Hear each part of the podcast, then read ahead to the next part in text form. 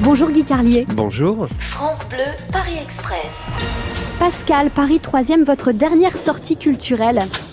C'était quoi? La dernière représentation des Chatouilles que je n'avais pas vue, cette pièce, qui est l'histoire d'une d'une danseuse euh, qui a été euh, agressée euh, par un membre de sa famille dans son enfance, mais c'est traité avec un talent inouï. Et je, pour être honnête, j'y suis allé pour faire plaisir à ma compagne, genre bon, allez, sortie caritative, humaniste, etc. Et j'ai été vraiment emballé par le talent et le, la qualité de cette pièce. Marie-Claire de Bois-Colombes, tu as de nouveau 15 ans et tu as le pouvoir de changer une chose dans ton futur. C'est quoi? Bah rien, parce que je pense qu'il fallait passer par, euh, par l'enfer euh, pour aller au, pas au paradis, mais en tout cas au purgatoire, ce qui est déjà pas mal. Jean-Marc de Vincennes, qu'est-ce que vous aimeriez accomplir dans les dix prochaines années?